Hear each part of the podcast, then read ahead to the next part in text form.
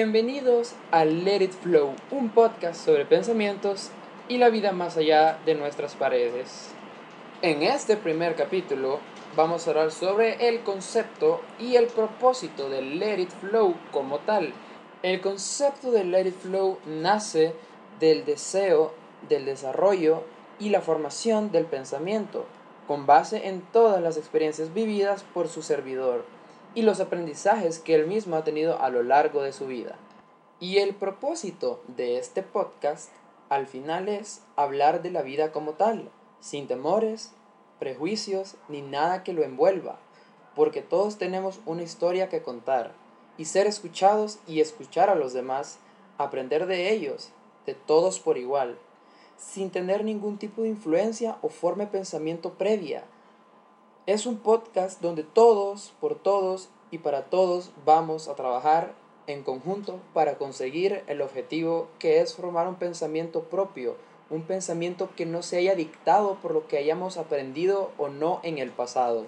Y con aprender no estamos diciendo el colegio, universidades, no, sino de experiencias que tal vez nos hayan afectado. Un ejemplo muy sencillo podría ser el simple hecho de que tus papás te hayan castigado por haber hecho X o Y acción que recibió una repercusión hacia ti, un castigo, y que lo tomaste de buena o mala manera, dependiendo de tu edad y de tu educación.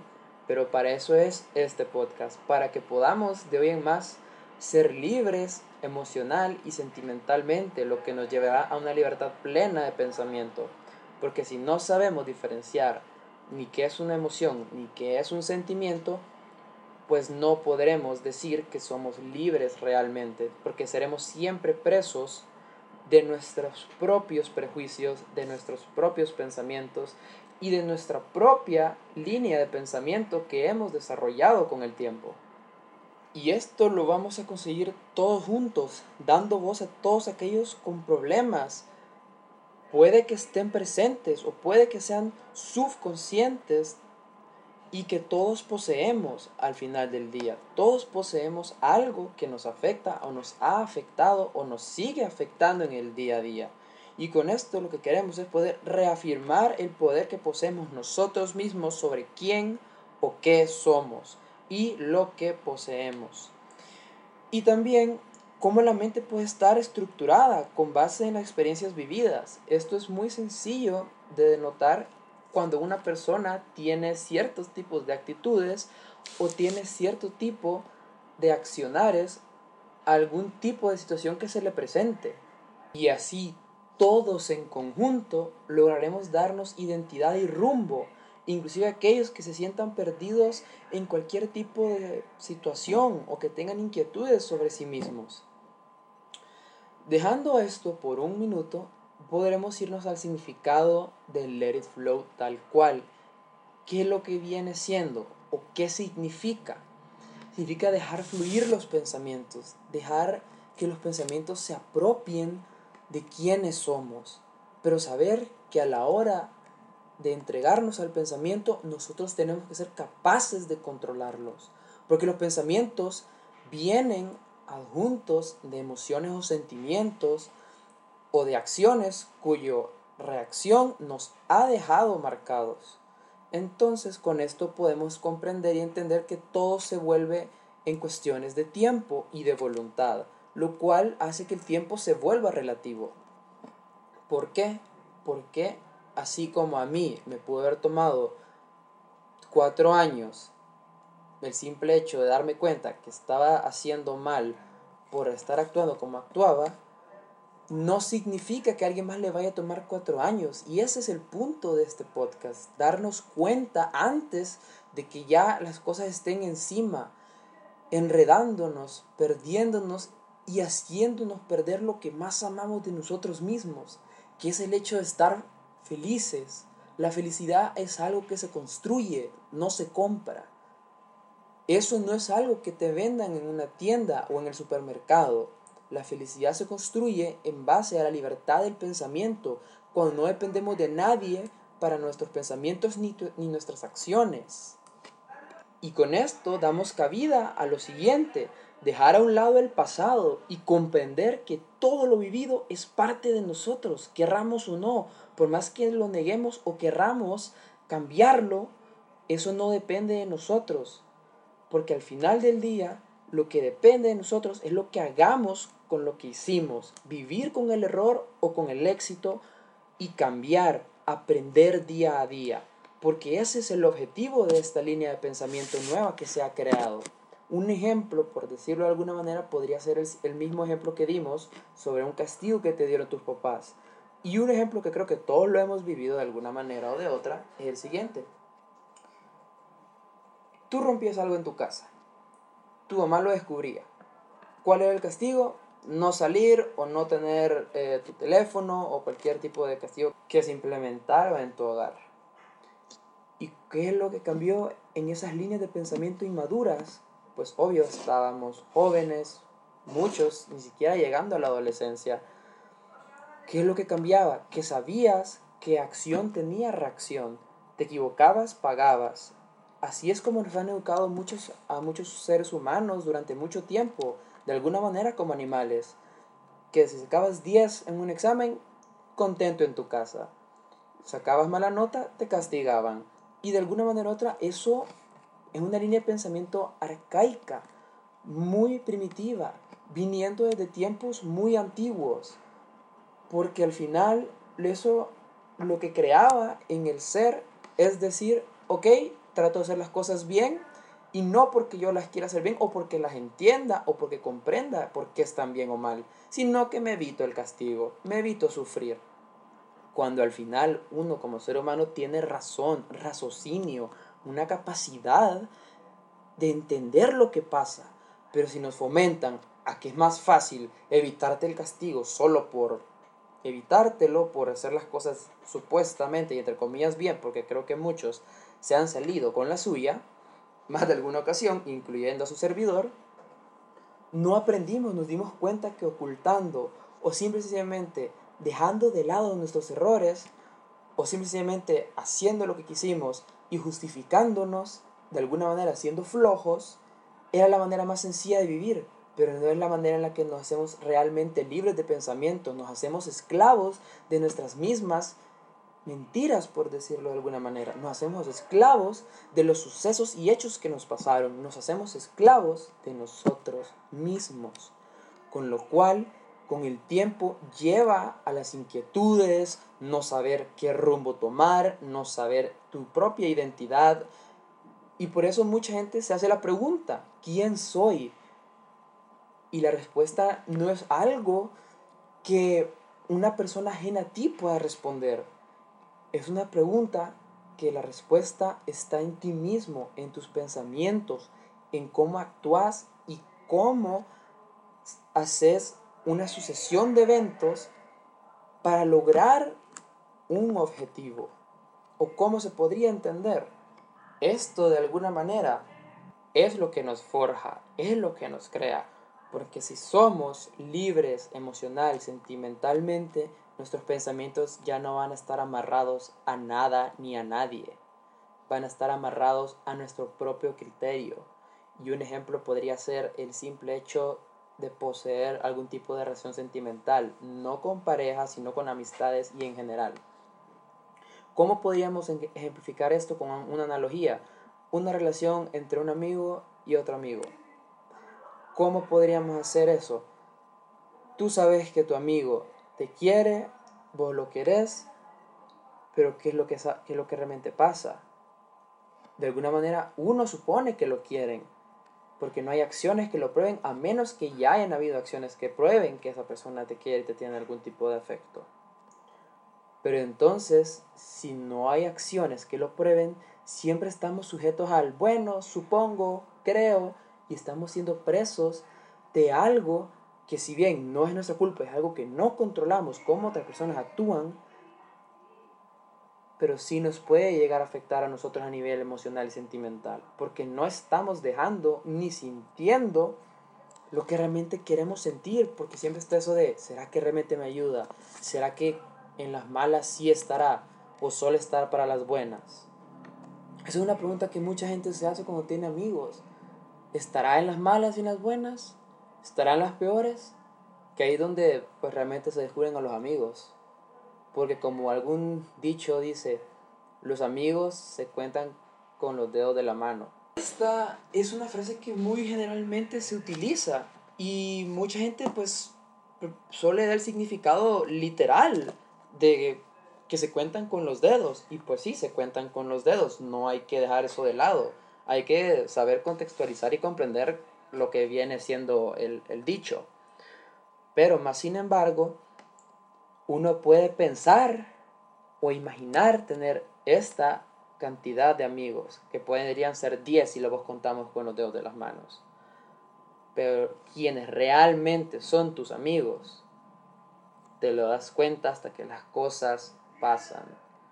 Y esto, digamos que de alguna manera u otra podría malentenderse o decir, ah, entonces no confiemos en nadie. Pues no, no, no. La confianza es algo clave en el ser humano. El ser humano tiene que tener fe, confiar en algo, en que algo va a estar. Por eso existen religiones, por eso existen muchas cosas. Porque uno quiere creer que eso es verdad. Uno desea que eso sea así. Pero al final del día, hasta que los sucesos no se dan, no nos damos cuenta del daño que nos hemos creado nosotros mismos por no saber diferenciar entre una emoción y un sentimiento. Porque al final hay que lograr entender lo siguiente.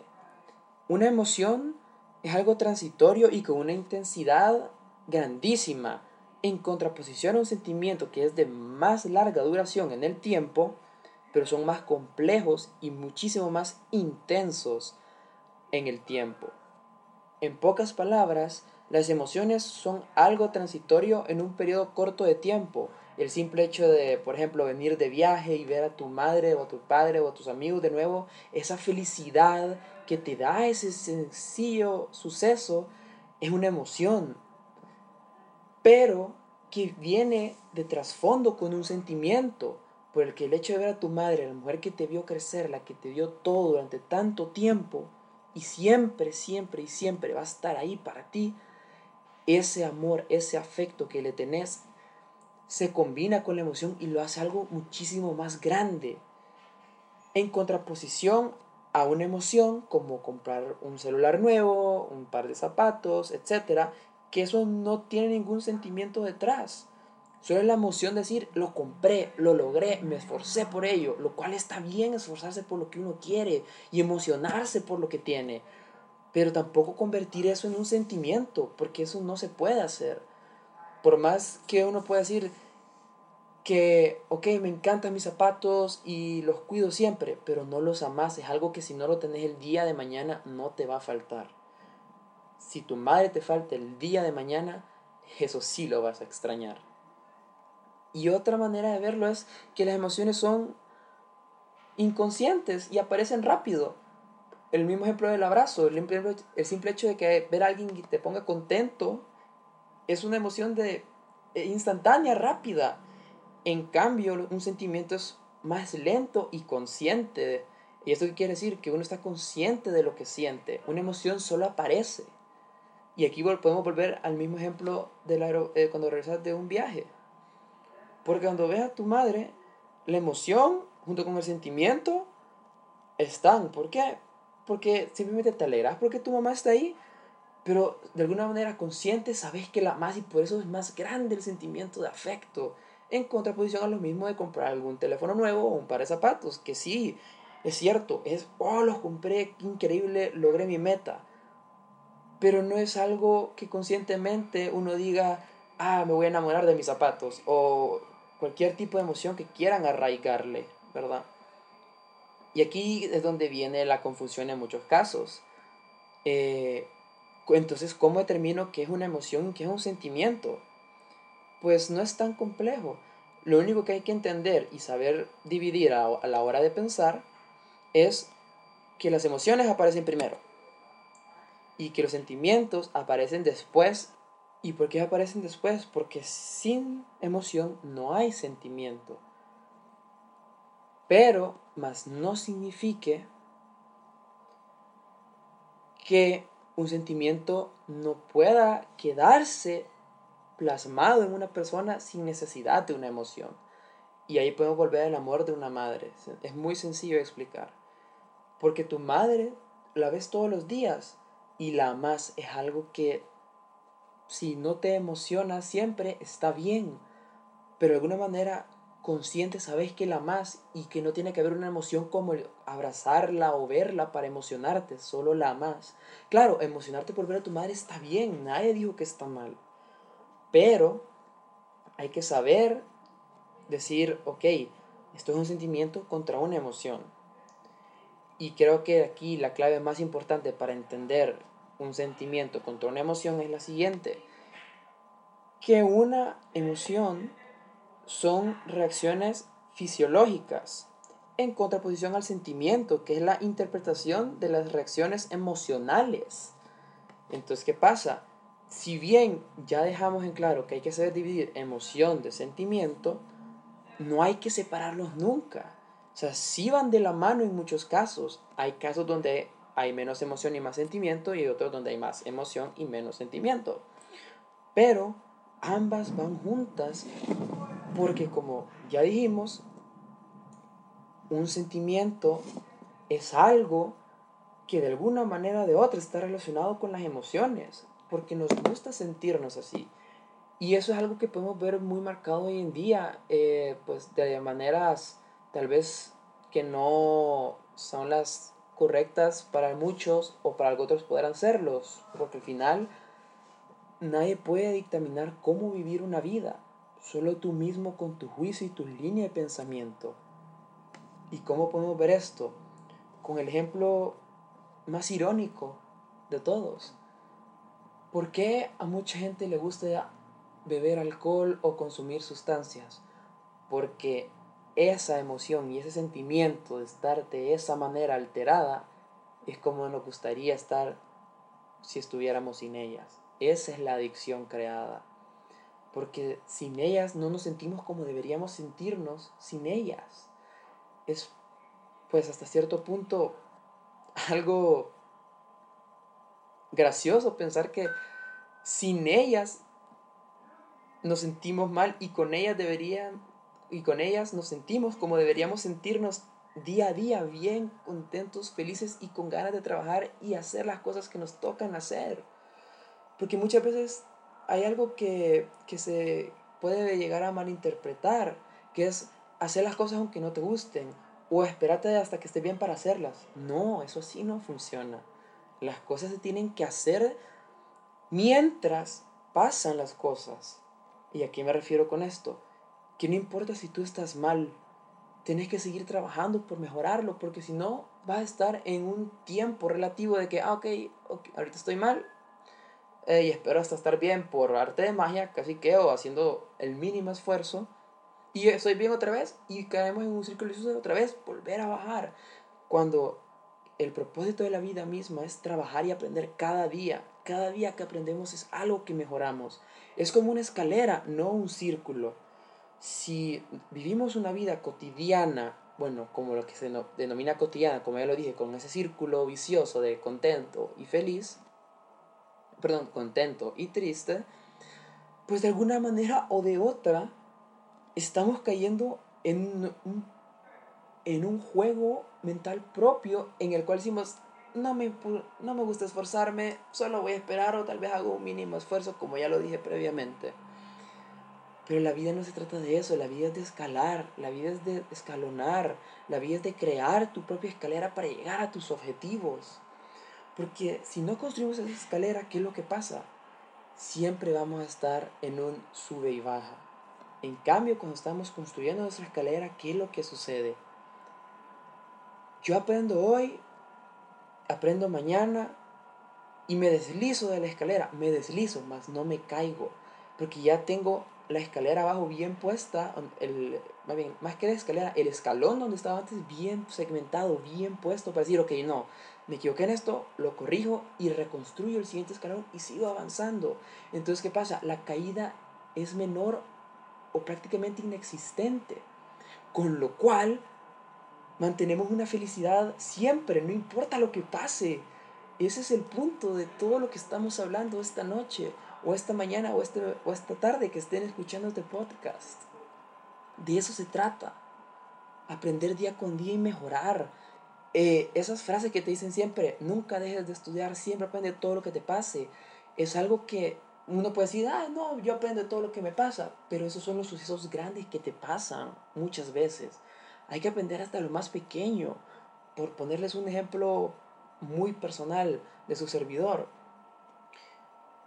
el simple hecho de que yo pueda aprender de que si me levanto temprano y logro hacer ejercicio, eso me deja bien el resto del día, eso para mí ya es un aprendizaje de, ok, soy una persona que me gusta ser organizado y me gusta tener mis metas claras y las tengo y por eso me siento feliz, porque el simple hecho de levantarme a tiempo y hacer un poco de ejercicio, no es necesario hacer una sesión completa, pueden ser 15 minutos, que muchos eh, sitios web de medicina y de salud lo recomiendan, de 15 a 20 minutos diarios para activar el cuerpo, junto con la meditación, que puede ser de 15 a 30 minutos, activan el cuerpo y lo dejan sentado con la capacidad de mejorar. Ninguna de estas dos es necesaria, no, no, no, no me malentiendan, no es que este va a ser un podcast de, ah, hagan ejercicio o mediten o les vamos a enseñar cómo meditar, no, les vamos, en base a experiencia de todos los nosotros, logremos crear cada quien con experiencias ajenas una línea de pensamiento propia. Y pues bueno, eso sería todo por el primer episodio del día de hoy. Muchísimas gracias por escuchar este podcast.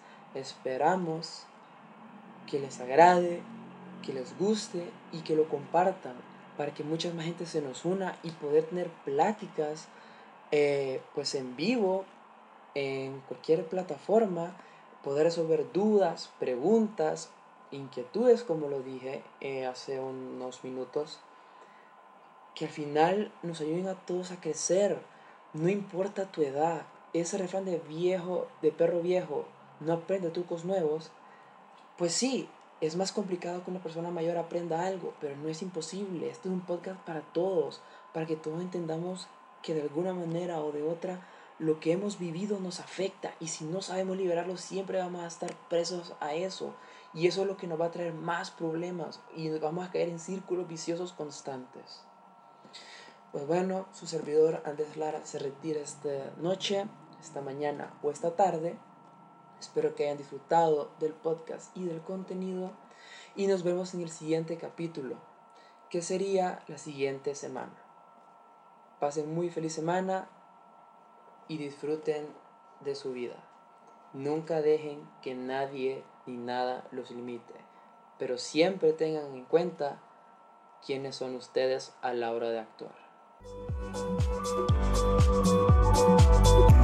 Thank you.